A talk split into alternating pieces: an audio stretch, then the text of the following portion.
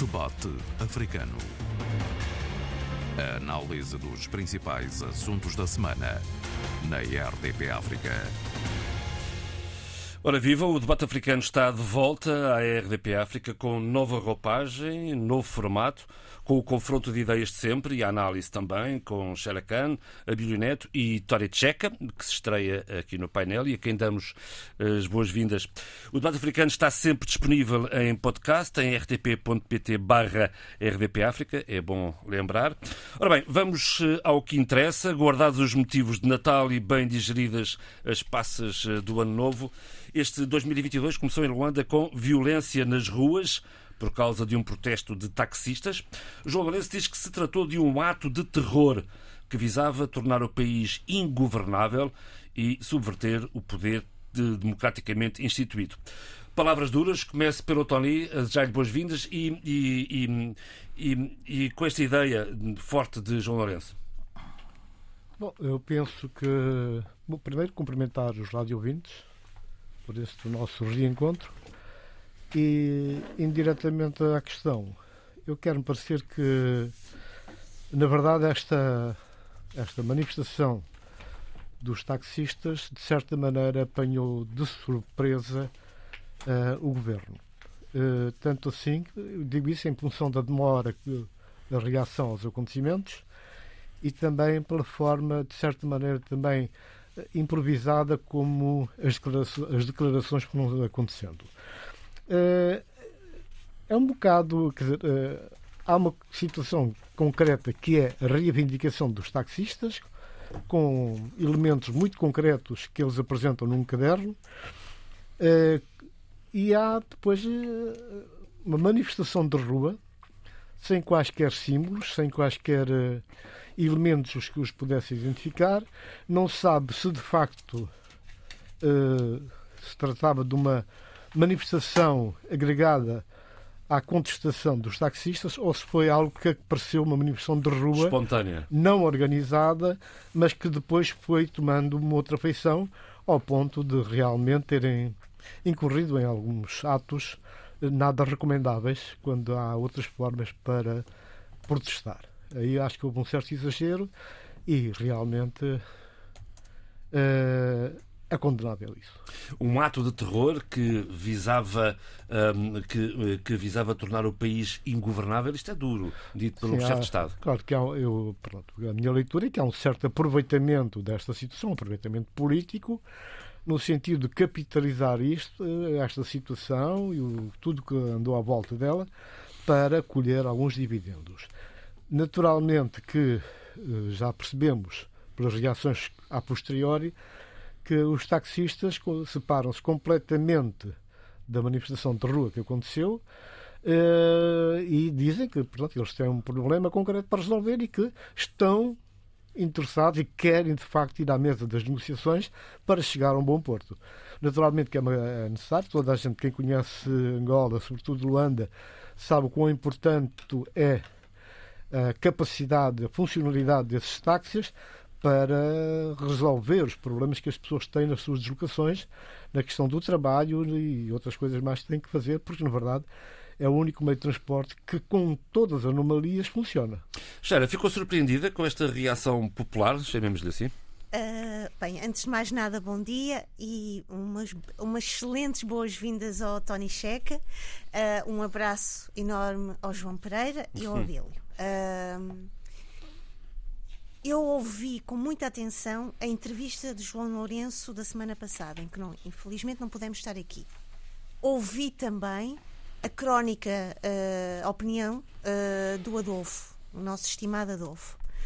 Uh, Angola é um país que oferece aos seus habitantes um cenário em termos sociais, económicos, extremamente frágil débil, uh, com uma economia completamente dependente, como nós sabemos, de petróleo, com uma estrutura social extremamente frágil, de uma maioria extremamente economicamente frágil, com uma minoria que vive completamente divorciada de uma realidade que é uma realidade de luta, uma realidade de sobrevivência e uma realidade, eh, e há pouco o Tony Checa falava de Luanda, e os vários registros que eu tenho de pessoas muito, muito próximas e que algumas delas até vivem ou, ou viajam com alguma frequência para Luanda, dizem que é insuportável a mobilidade Uh, uh, uh, nas estradas. Uma pessoa demora horas para chegar ao emprego, demora horas para chegar a qualquer outro espaço.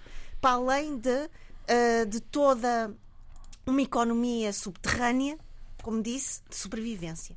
E, portanto, tendo em conta estes contextos e tendo em conta este pequeno mapeamento que eu estou a fazer, que tenho noção que é superficial, a mim não me espanta esta reivindicação e uma reivindicação que é legítima, que é idónea e que é válida dentro do quadro de uma entrevista que é feita a João Lourenço, em que ele diz que estamos num país democrático, num país que uh, pediu recentemente perdão pelos atos hediondos cometidos num determinado tempo difícil, uh, amargurado da história de Angola. Ele até diz, e referiu bem, que sessões da Assembleia são agora sessões públicas, portanto, ele faz aqui uma espécie de um elogio à nação. E, portanto, dentro desse, desse enquadramento, é válido e idóneo esta reivindicação dos taxistas que têm uma consciência muito clara de quanta população depende dos seus serviços. Agora, aqui é que eu precisava de fazer uma breve reflexão para também permitir uh, uh, outras, outras vozes no nosso debate. Uma reivindicação cívica não pode ser apropriada e não pode ser estragada e não pode ser pisada por, uh, por ações que resultaram num vandalismo. Nós sabemos e vimos por várias reportagens que muitas das pessoas destruíram ou pelo menos um edifício uh, ligado ao MPLA. Houve um carro, uma viatura do Ministério da Saúde que também foi, foi, uh, foi atacado. Uh, eu um acho... autocarro também. Exatamente. Obrigada, João Pereira. Eu acho que é importante aqui separar águas. Rei... No... Dentro de uma democracia é válida e legítima que a sociedade e o povo que vive nessa democracia possa fazer queixas, possa expressar as suas angústias e preocupações.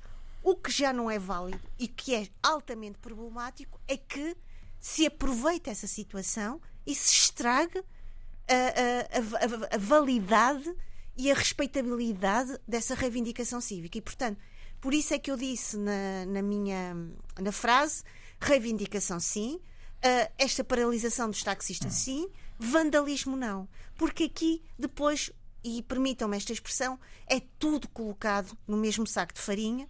As pessoas que até estão inocentes e que até merecem esta reivindicação são uh, uh, agredidas pela polícia, são aprisionadas, são colocadas numa situação em que parece que aquilo que fazem e aquilo que claramente estão a, por, por, estão a pugnar é feio e só vem fazer mal à sociedade onde estão inseridas.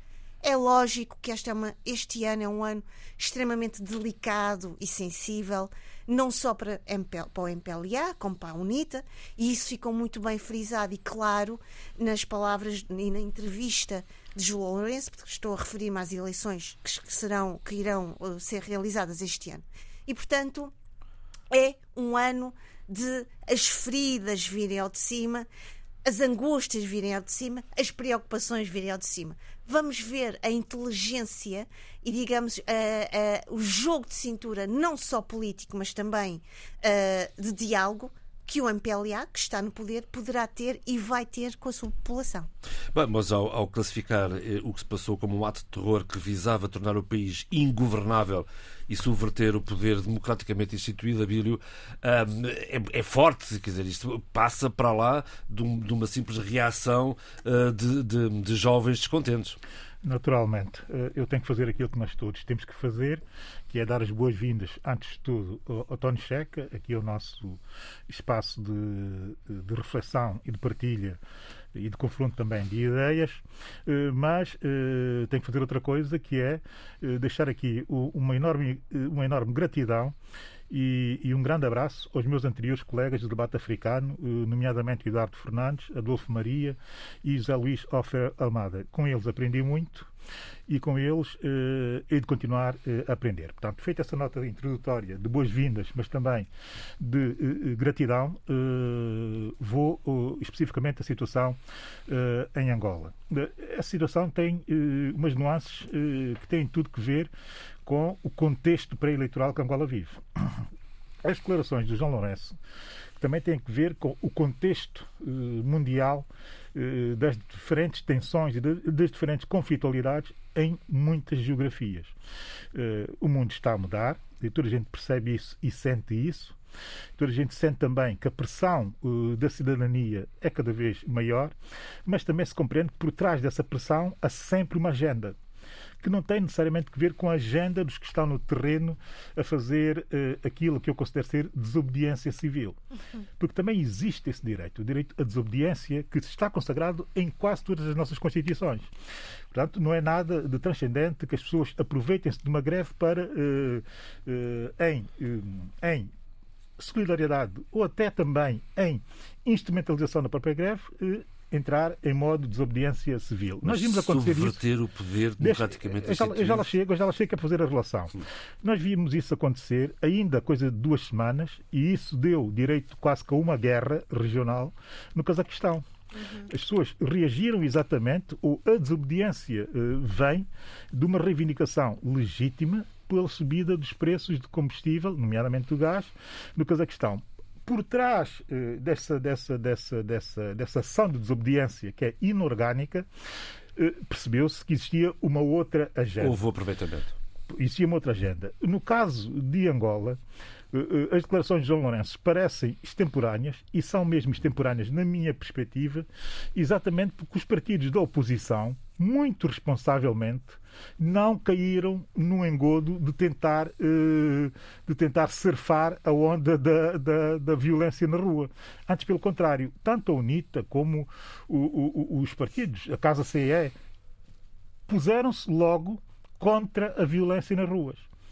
E isto, eh, de certa forma, eh, o que fez foi esvaziar o discurso do Presidente da República. Esse é um dado, um ponto, que é o ponto fundamental para se compreender o que está em causa em Angola e o nível também de responsabilização que já existe na classe política do país. Nós temos uma tendência para desvalorizar muito os nossos, as nossas conjunturas eh, democráticas e as nossas estruturas democráticas. São, de facto, eh, débeis, são, eh, de facto, ainda muito infantis, no sentido em que estão ainda a crescer, e Angola é o último dos nossos países a entrar nesse processo, não é?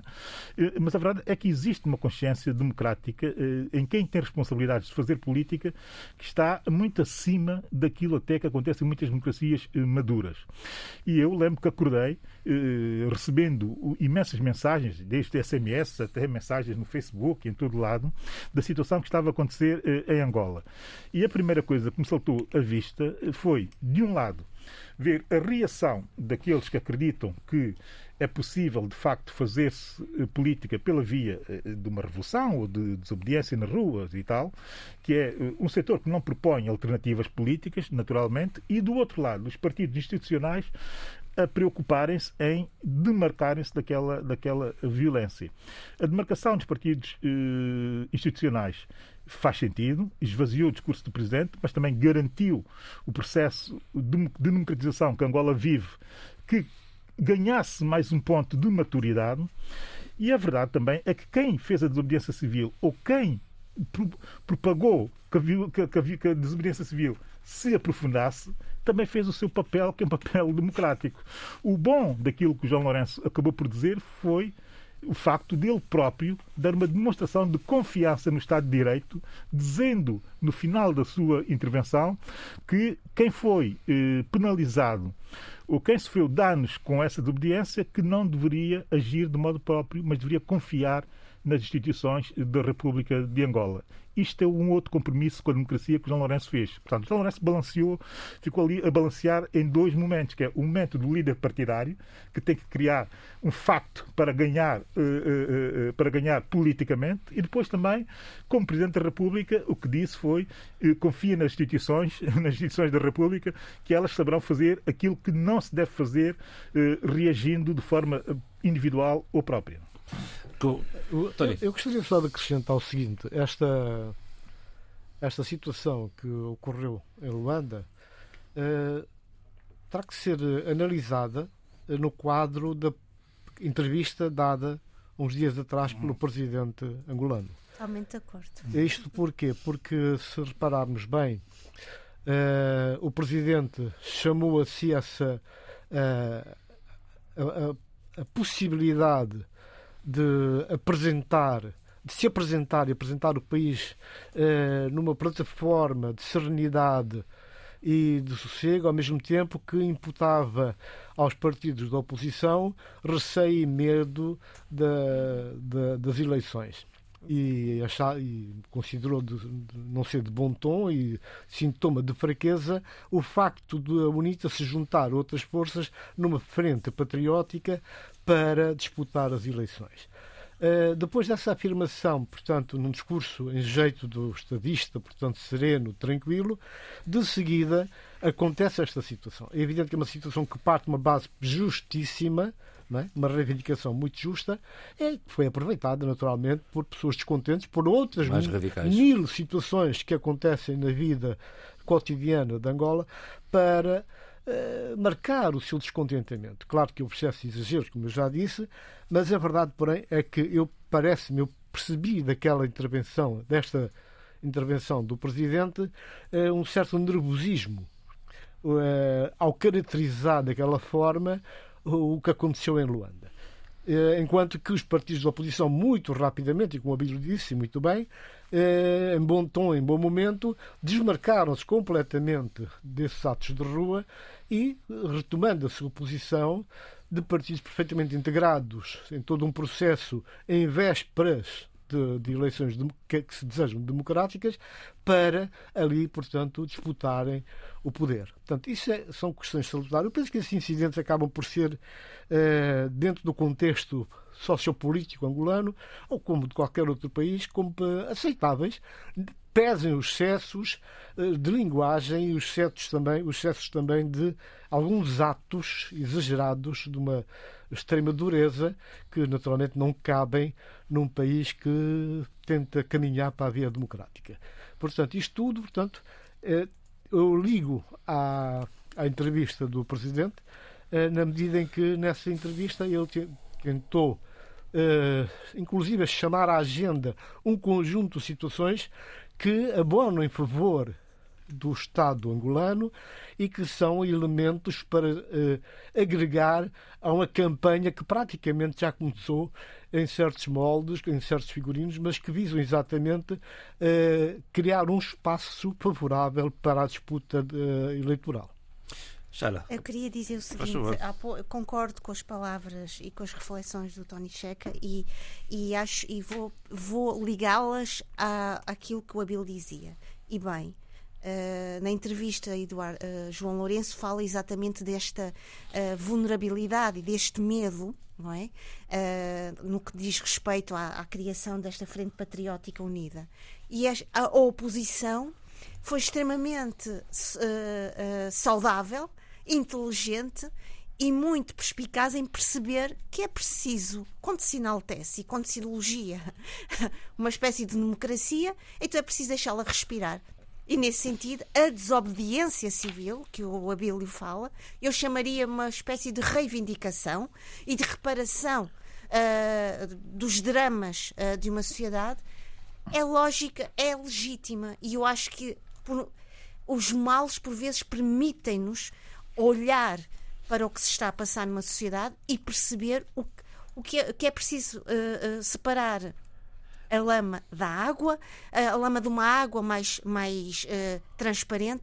E eu acho que tudo isto ajuda-nos a, a, a, trabalhar melhor e a pensar melhor o que é e o que vai ser esta sociedade angolana perante também a, a proximidade destas eleições. Era isto que eu gostaria de dizer. Uh, de resto, uh, o, uh, a desobediência civil e a manifestação é legítima, já o vandalismo é questionável. Deixe, não, não é questionável. Não, não... É claramente claro, condenável. Naturalmente condenável. Diretamente condenável. Claro. Uh, porque, porque eu acho que, como, como eu disse há pouco, é, é perigoso porque depois coloca-se no mesmo saco uh, uh, várias Ora. intenções. e agora, e há pouco o Abel falava de, de, do Cazaquistão, que foi algo que me, que me deixou chocada, que é a ideia de quando se protesta, elimina-se as pessoas, elimina-se fisicamente, como nós vimos com uma série de pessoas que foram mortas. E isso é absolutamente uh, condenável uh, e, e, e, olhando para a situação de Angola, logicamente não quero aqui comparar um país com o outro, terror ingovernável, era melhor olharmos para o Cazaquistão sobre esse aspecto. E há outros países para aquele lado uh, também semelhantes. De resto, o rastilho social uh, continua aceso em Angola. Bom, eu gostaria simplesmente só força. de aproveitar esta deixa da Sheila para nesta questão de Cazaquistão, que eu conheço muito bem, estive lá por duas vezes, uh, realmente, quer dizer, não lembra o diabo, quer dizer, conhecendo um bocado aquele tecido social do, dos cazaques, a sua forma de estar, não é? Uh, estranha imenso, portanto, que de reivindicações uh, perfeitamente justificadas que se passe para ações de brutalidade, de prisões sumárias. Sumárias, execuções sumárias e, de facto, quer dizer, criando um, um cenário dantesco. Né? Isso é uma violência, portanto, perfeitamente inaceitável e que eh, a própria, a própria comunidade internacional, neste, neste tipo de casos, deve assumir uma posição até para evitar que não ganhe forças e não ganhe feição para outros casos que possam vir a acontecer. Sobretudo quando nós estamos numa fase bastante debilitada, cripritante da, do, da, da política internacional em que estamos no clima de Guerra Fria, mais uma vez. Uhum. E, na verdade, estas situações terão que ser perfeitamente condenadas e com medidas assumidas eh, de, de, várias sensibilidades do contexto uh, mundial. De resto, nessa linha, deixa aqui uma nota. Bílio, força. Não, uh, uh, o Tony Checa acabou de dizer algo muito interessante, mas que tem que ser um outro tipo de abordagem da nossa parte de facto, nós estamos a ver uma espécie de clima da Guerra Fria e a situação do Cazaquistão expressa um pouco essa ideia, mas é uma Guerra Fria que eu não chamaria Guerra Fria, eh, enfim, eu suponho que a história há de chamar já uma outra coisa qualquer, uma outra designação. Porque no caso do Cazaquistão, o que nós vimos foi o silêncio dos Estados Unidos, o silêncio da Europa, o silêncio da China não o silêncio da Rússia, porque teve que intervir e porque cada está na sua zona, era está, na dizer, sua zona está na sua zona de, influência, de influência. Portanto, o que temos aqui. sugeriu que pedissem. O que temos aqui não foi, da questão, da questão, não foi uma reação de blocos.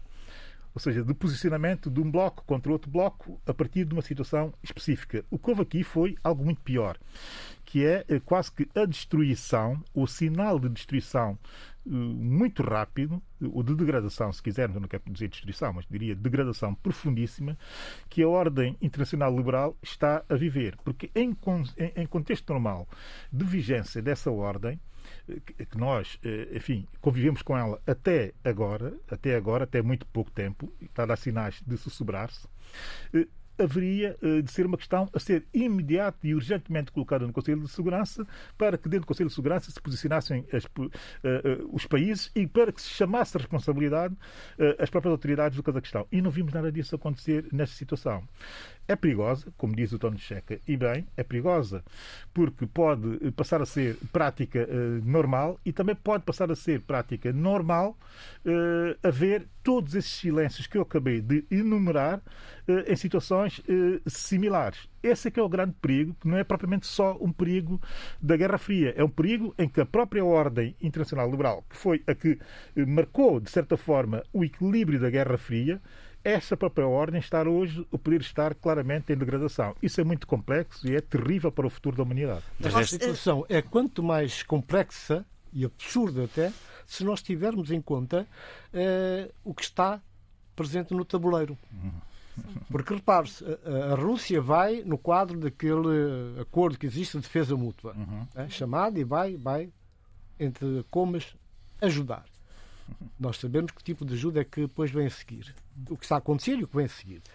Mas também está em causa outro problema, que é a questão da Ucrânia. Está em causa a questão da NATO. Há uma disputa que está já a acontecer, há um braço de ferros tremendo, daí, portanto, esse silêncio que incomoda, inaceitável da comunidade internacional, do, das grandes potências, eh, dos grandes grupos, grupos, blocos económicos e de interesse que, neste caso, uh, ficaram quietos como quem está à espera de mais qualquer coisa. E aí não há milagres. Quer dizer, ou há uma ação de fato conjunta e que negue, que rejeite e que ajude a pôr cobra esta situação, ou há o perigo disto, portanto, ganhar outras proporções noutras situações. Sara. Queria dizer o seguinte, que eu acho que era importante também para a nossa reflexão, tendo em conta do que estamos a falar sobre Angola e também agora sobre Cazaquistão, é que um dos grandes pilares e, e, que nós sempre ouvimos, que é a construção e manutenção da cidadania, esta, esta cidadania começa a ser colocada em questão, começa, começa até a ser perigosíssima uh, em determinados países. Quer dizer, no Cazaquistão nós vimos o que aconteceu, pessoas a serem mortas, pessoas a serem decapitadas, há registros disso a nível de, de jornalístico, e é absolutamente, cada vez mais em determinados países, é uma coragem alguém manifestar a sua opinião.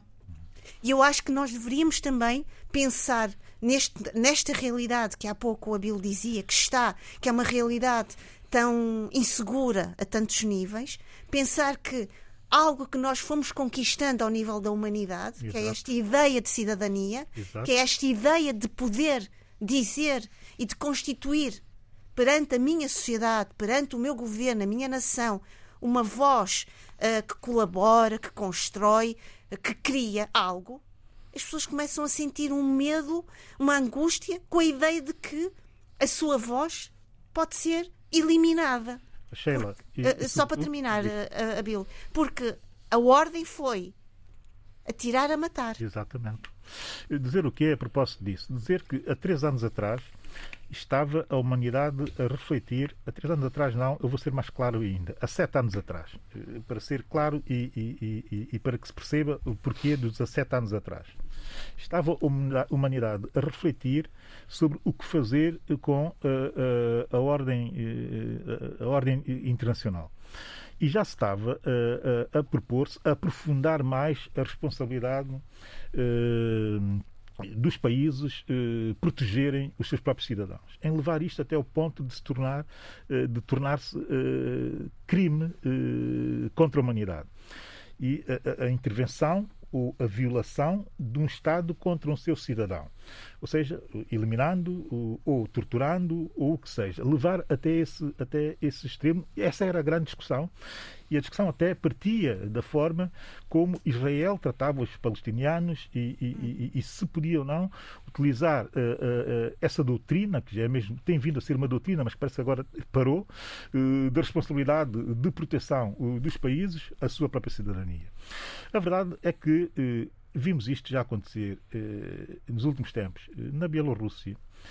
Uh, já para não falar uh, de, de, alguns casos, de dois casos específicos uh, na América Latina, não, já para não falar do Burkina Faso em África, foram casos muito, muito visíveis e muito refletidos no Conselho de Segurança. E agora estamos aqui com a Cazaquistão, em que a ordem para matar é dada abertamente. Pelo Presidente pelo próprio Presidente, sem qualquer pruridos de o fazer eh, através de um memorando confidencial ou o que seja. Não. Dá uma ordem pública, em plena televisão do seu país, com os meios todos chamados a reproduzir, que era a ordem era dada para matar. É evidente que há sete anos atrás o que teria acontecido seria naturalmente uma reação do Conselho de Segurança, a produção do relatório, o relatório para o TPI e, eventualmente, esse senhor abrisse um processo contra esse presidente, contra esse senhor, no TPI. Mas o que é que está a acontecer agora quando a ordem internacional liberal está uh, claramente a ser uh, destruída? Não vai acontecer nada, porque os silêncios são sintomáticos do que, aí, do que aí pode estar a vir. Isso é muito inquietante para o nosso continente, é muito inquietante para a África e é bom e é muito bom mesmo que eh, dentro do continente haja uma visão clara do que nós queremos fazer com o esforço que o continente fez em colocar nos seus órgãos, mas também nos seus normativos continentais, sobretudo na Carta da União Africana, na Carta dos Direitos Humanos da União Africana, numa série de documentos produzidos por africanos para servir africanos e o continente e o continente essas situações estão completamente postas em causa hoje. Se não houver, de facto, uma pressão grande por parte da cidadania eh, no continente na reivindicação de que não nos deixemos cair nessa, nessa não nos deixamos cair nessa, eh, digamos que, destruição dessa ordem que é criada por nós para o continente, dentro da ordem mais global, uh, poderemos vir a ter problemas uh, muito complicados no futuro próximo. Aliás, os sinais da quantidade de golpes de Estado que têm, sido, estado a acontecer nos últimos dois anos já nos dizem uh, e já são um bom indicativo daquilo que pode vir a acontecer ao continente muito, muito, muito rapidamente. E porque realmente estamos perante uma situações de uma violência atroz, impunes, uma ordem que é dada, portanto, daquela forma, uma ordem banhada em sangue, é? de uma desumanidade enorme, não só ninguém reage, como ninguém diz nada, ninguém condena, uhum. como se fosse uma coisa perfeitamente natural. A, a, Sheila falou aqui da questão de, da cidadania. É evidente que é uma questão de cidadania. É uma questão de direitos fundamentais do, do, do, do, do ser humano. Portanto, não se pode, de forma nenhuma, e não há nada, nenhum contexto, nenhum enquadramento que se possa dar para aceitar uma situação destas. Nem a pandemia, nem coisa nenhuma. É? O que se coloca aqui, na verdade, é, é essa incapacidade da comunidade internacional, e acho muito bem esta chamada atenção do Abílio, que a África não pode ficar de costas voltadas. A União Africana também deve assumir uma posição. Nós não podemos imputar essa responsabilidade só ao Ocidente, à União Europeia, Nações Unidas. A África precisa urgentemente, até para se defender e até para poder consolidar alguns pequenos espaços extremos, mas que já têm sido dados. Tony... E neste momento as ameaças são enormes, não é? Sim, Sheila. Tony Checa, não, queria só complementar dizendo que eu acho que o nosso continente também tem que ter muito uh, presente é necessário haver uma pedagogia para a cidadania para as próximas gerações.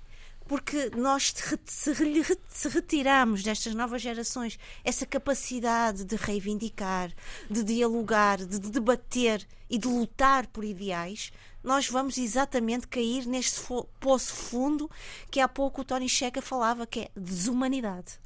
E eu acho que isso é extremamente uh, feio uh, para nós, nós, nós no sentido maior do termo.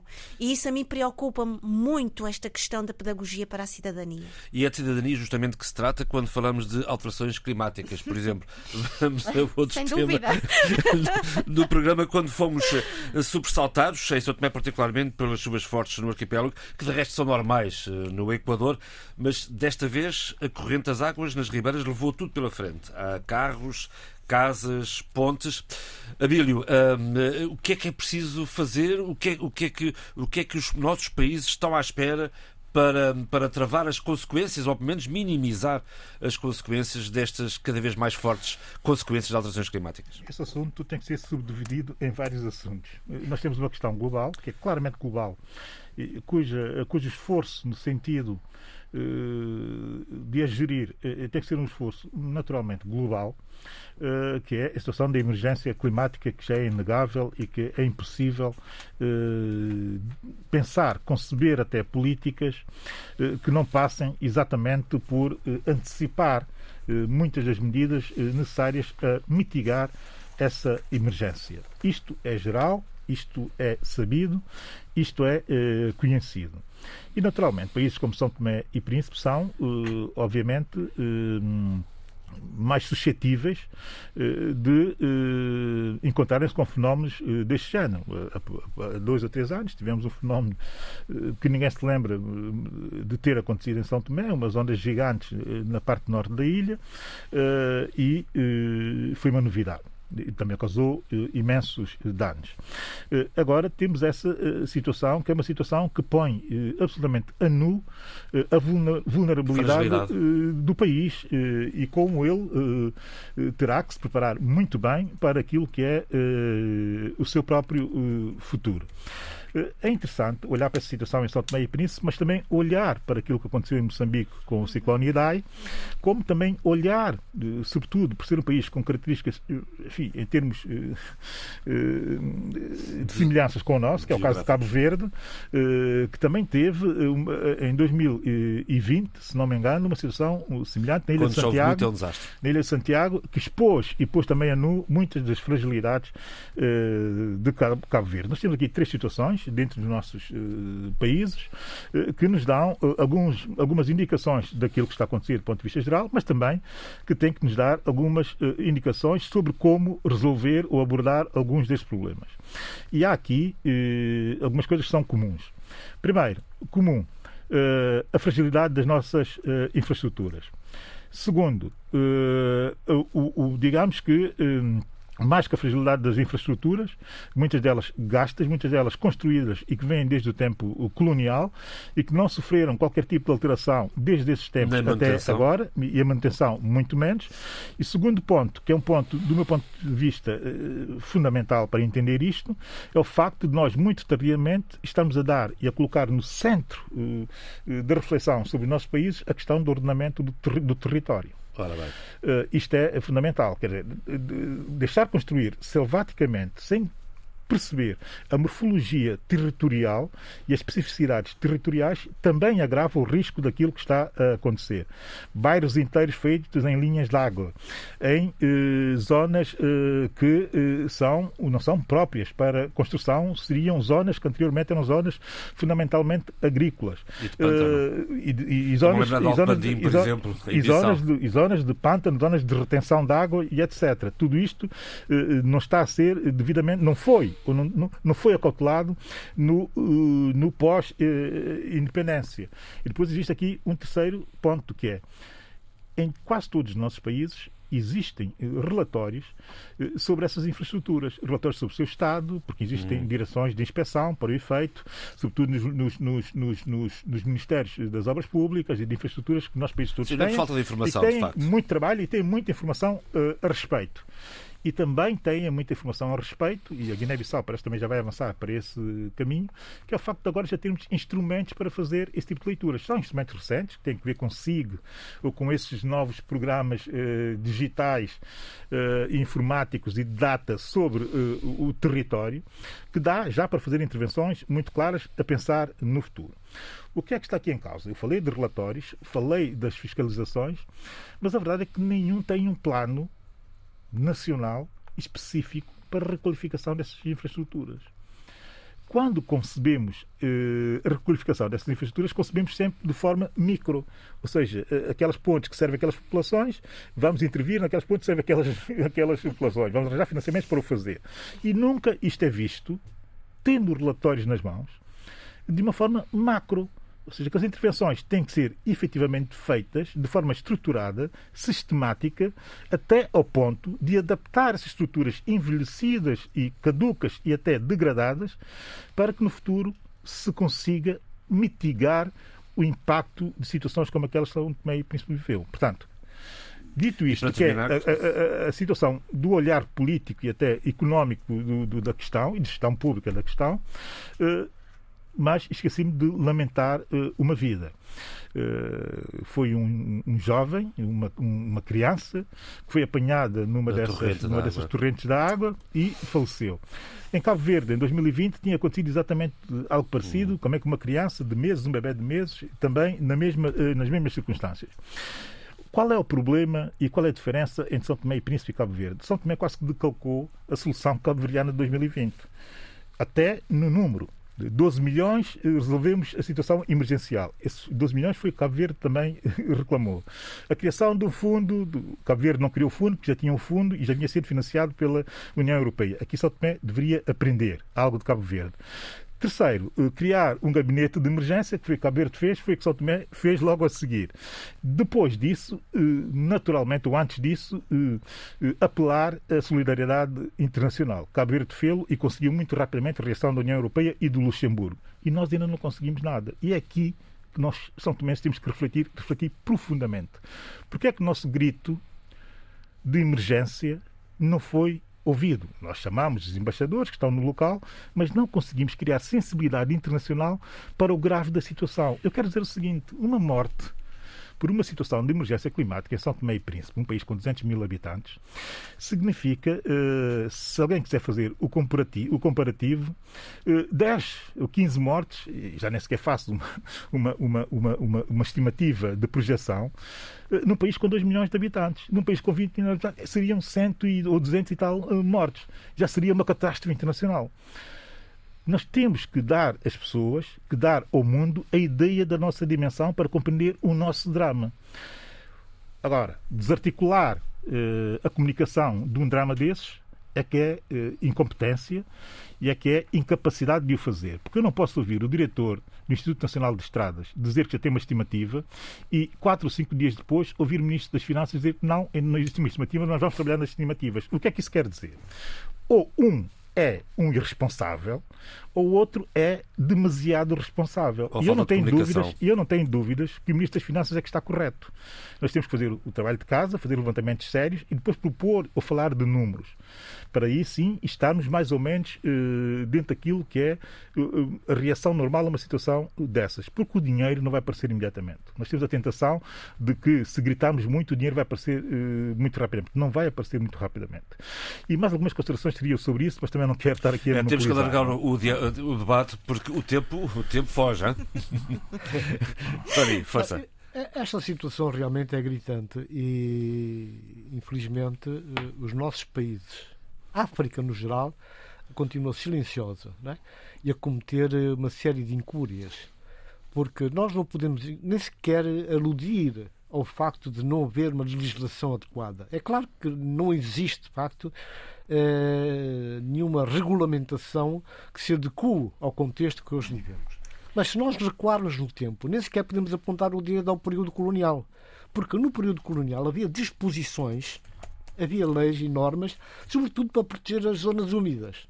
E neste momento, no meu país, na Guiné-Bissau, há um desrespeito total por tudo isso. Há construções definitivas em zonas úmidas, em plenas bolanhas, pântanos, onde nunca se construiu, mas, inclusive, com novos donos. Novos donos que têm o direito, inclusive, de decidir sobre quem pode ou não ser morador, quem pode ou não frequentar aquela zona. Portanto, é uma zona interdita, uma zona de proteção, porque a Guiné-Bissau também está, é um país ameaçado, porque está perfeitamente ali ao nível do mar e realmente eh, os perigos são imensos. Ainda por cima temos um arquipélago com mais de uma centena de ilhas em pleno Oceano Atlântico, mesmo a nível do mar, como eh, o João sabe que já lá esteve. De maneira que eu penso que há uma responsabilidade enorme. Porque o que é que nós fazemos? Essa gritaria que o Abílio aludiu acontece. Mas não é porque estamos a alertar, a pedir apoio, ajuda, venham juntar-se a nós para trabalharmos. Não. É ver se alguém se desembolsa, se dá um passo em frente.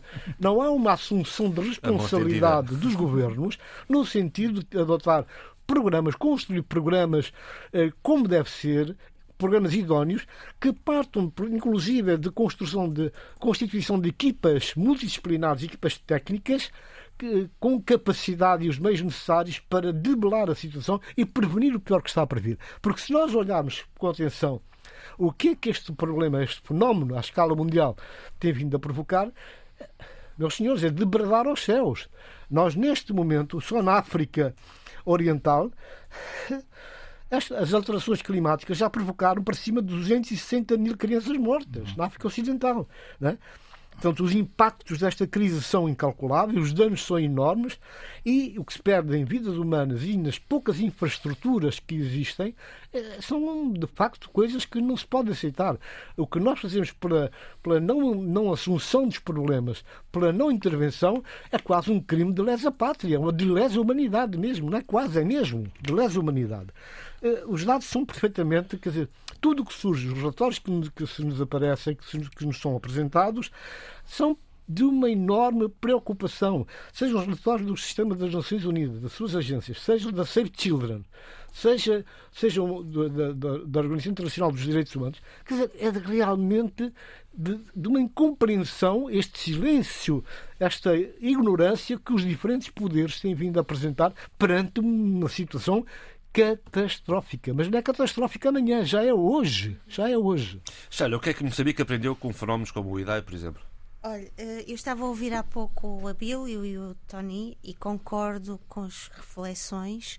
Há aqui uma coisa que eu preciso dizer e que, que é que essas equipas em Moçambique, eu sinto que há uma grande uh, preocupação e estudos e gente altamente competente a trabalhar sobre uh, a questão das alterações uh, climáticas, problema das chuvas, o problema das, das secas. Uh, pessoas da área da sociologia, da área da antropologia. Eu trabalhei com algumas a, a nível de parcerias em termos de trabalhos científicos, portanto, eu sei o que estou a dizer. Aqui o problema, e eu já vou responder à sua pergunta, uh, João, não estou aqui a, a ser uh, uh, aqui a fugir à, à, sua pergunta, Força. porque estou atenta, está bem? Mas eu preciso às vezes de dar algum conteúdo à minha resposta. Ganhar balanço. Não é ganhar balanço, é porque a resposta imediata muitas vezes não traz informação que me parece Sim, importante.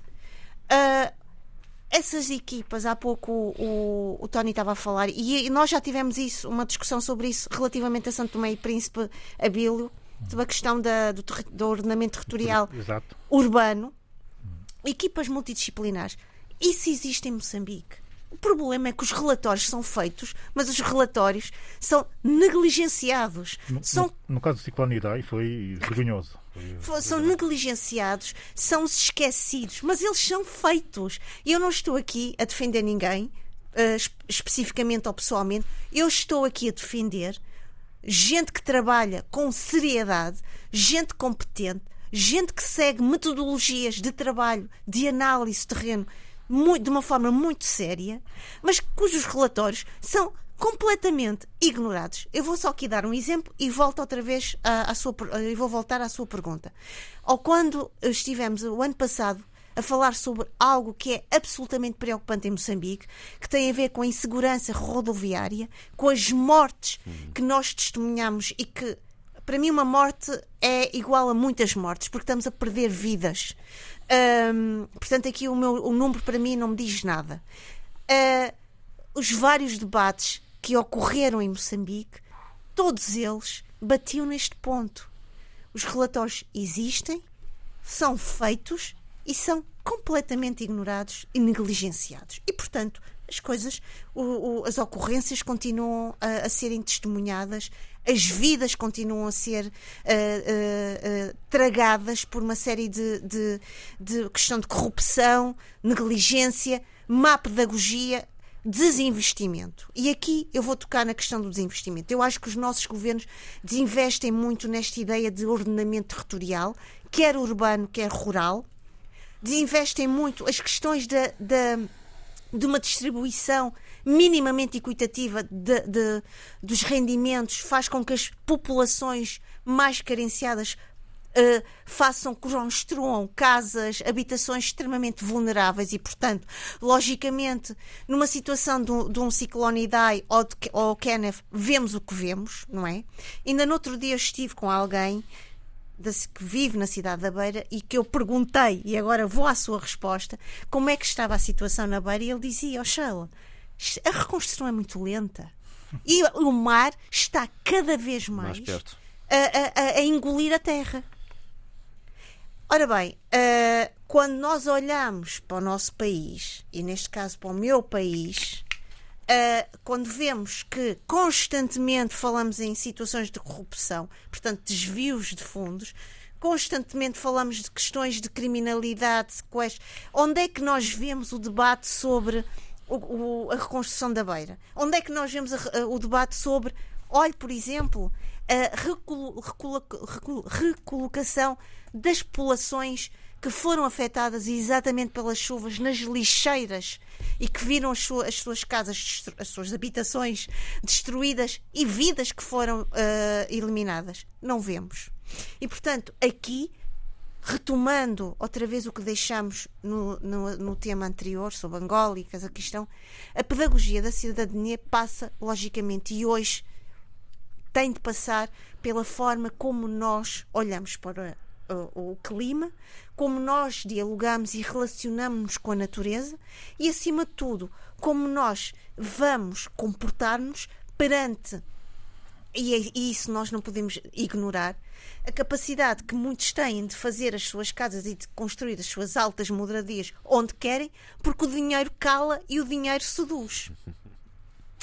Essa também é verdade. Aqui a Sheila chama a atenção com muita sensibilidade para eh, duas situações eh, eh, que têm que ser profundamente analisadas. Mais do que produzir relatórios, mais do que produzir reflexão académica e até investigação sobre esse tipo de assuntos, é dar centralidade, de facto, ao ordenamento do território, é aproveitar e rentabilizar o máximo possível os estudos eh, dos sistemas eh, de informação geográfica que quase todos os nossos países têm, sendo recentes, mas quase todos têm. A Guiné-Bissau é o último a chegar, mas para lá caminha, eh, segundo eu tenho informação transformar, de facto, esses estudos, que são caros, são caríssimos, em eh, bases, bases de dados para trabalhar eh, toda a regulamentação, toda a normatividade à volta dessa questão. Mas há duas coisas que têm efetivamente que ser feitas. Uma, a primeira delas, é eh, ter um normativo específico para o clima. Já não basta só as leis de base eh, do ambiente que quase todos os nossos países também, eh, também têm. E já não basta só isso, porque é muito, essas, essas leis de base do, do ambiente são muito genéricas. Hoje já estamos, já estamos a falar em emergência climática. Portugal acabou, agora em dezembro, de aprovar a sua lei do clima, que é muito específica, com objetivos específicos, com, eh, com eh, uma ideia de reagir a essa emergência climática. Estamos, portanto, os países estão a trabalhar normativamente já em cima da própria emergência. E nós não podemos ficar para trás nisto. Segundo, a questão do financiamento que a Sheila disse e, e disse muito bem. É momento de se uh, ir pensando em conceber uh, os nossos planos estratégicos, sobretudo os uh, referentes a, ao investimento direto estrangeiro, sobretudo, colocando já essa sensibilidade dentro dos planos estratégicos porque senão vai ser muito difícil conseguir diversificar as fontes de financiamento para situações que são situações de emergência, ou já pensadas como situações de emergência climática. Há fundos internacionais já vocacionados para esse efeito, mas para que isso aconteça é preciso que os planos estratégicos nacionais já tenham essa, essa realidade uh, incorporada. Sim, senhor. Isto é um tema sempre atual, uh, infelizmente, uh, e, e, voltaremos seguramente a ele em, em, futuros programas. Eu sugiro notas finais breves. O tempo passa. Tony, é verdade, é verdade. O tempo passa num instantinho. breves notas finais e propostas para este fim de semana. Um Bom, minuto. Uh realmente o tempo voa.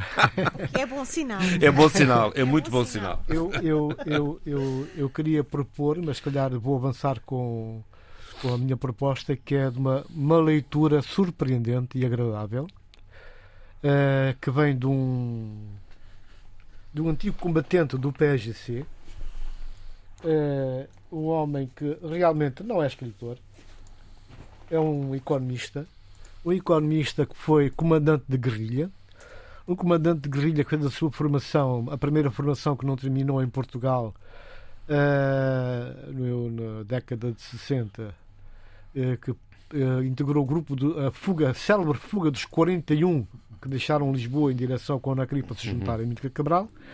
E eu estou a falar do Oswaldo Lopes da Silva.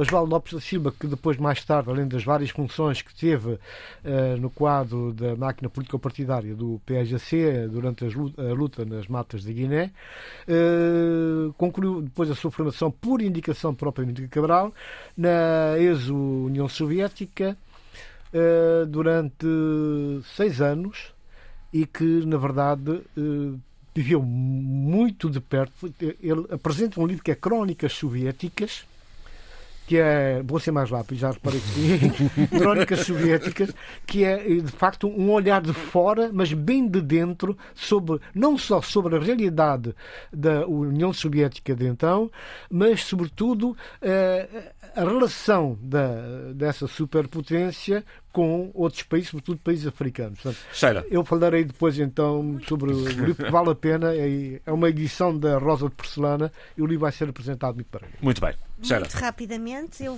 vou sugerir, e aqui vou-me inspirar eh, numa pessoa que perdemos recentemente, vou falar de Desmond Tutu, em que ele dizia, e vou citá-lo brevemente: Gostava de me poder calar, mas não posso e não vou fazê-lo.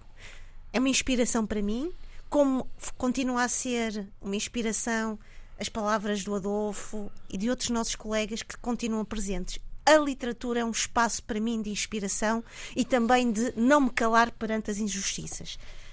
Uh, vou propor, neste, neste sentido, a promessa de Damon Galgut, uh, escritor sul-africano que trabalha uh, a vida de sul-africanos brancos e a sua relação com o apartheid ou o pós-apartheid e a forma conflituosa que a África do Sul ainda vive atualmente, este pós-apartheid ainda dentro desta promessa de uma Nation Rainbow. Abílio. Uh, morreu Sidney Poitier. Uh, eu, uh, de facto, aconselho toda a gente a ler os artigos de obituário e de opinião sobre Sidney Poitier, agora e de acordo com a sua morte, para se perceber a dimensão de um homem que, em determinado momento, foi muito subvalorizado, quando a, seu, a sua dimensão histórica é verdadeiramente excepcional. Felizmente ou infelizmente, a morte está a colocá-lo no sítio onde ele deveria ter estado sempre. Para a minha geração, para a geração dos meus pais e até para a geração do meu filho, que eu já começo a encaminhar nesse sentido, é obrigatório conhecer as obras de Sidney Poitier para se compreender a dimensão da guerra, da luta, não só antirracista, mas pela dignidade não só uh, dos negros norte-americanos, mas dos negros em geral. Por isso e que mesmo, foi reconhecido por um Oscar. Tem que ser muito breve. Muito breve. Eu já não vou sugerir livros, vou só sugerir, uh, naturalmente, uma música. Mas temos ainda o programa com não música. Vamos, não sei se teremos tempo, Bem, mas vamos a era, era, uma um brevezinho. Era, era, uma homenagem ao Patia, mas também era uma homenagem uh, ao James Mutume.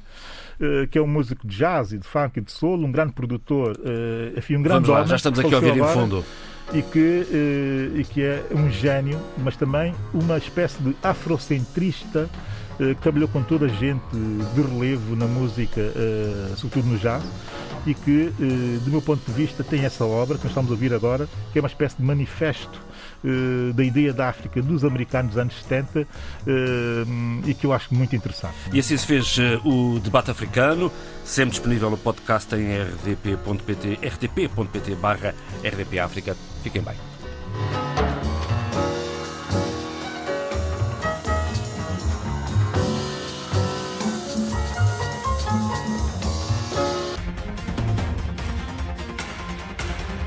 Debate africano. A análise dos principais assuntos da semana na RDP África.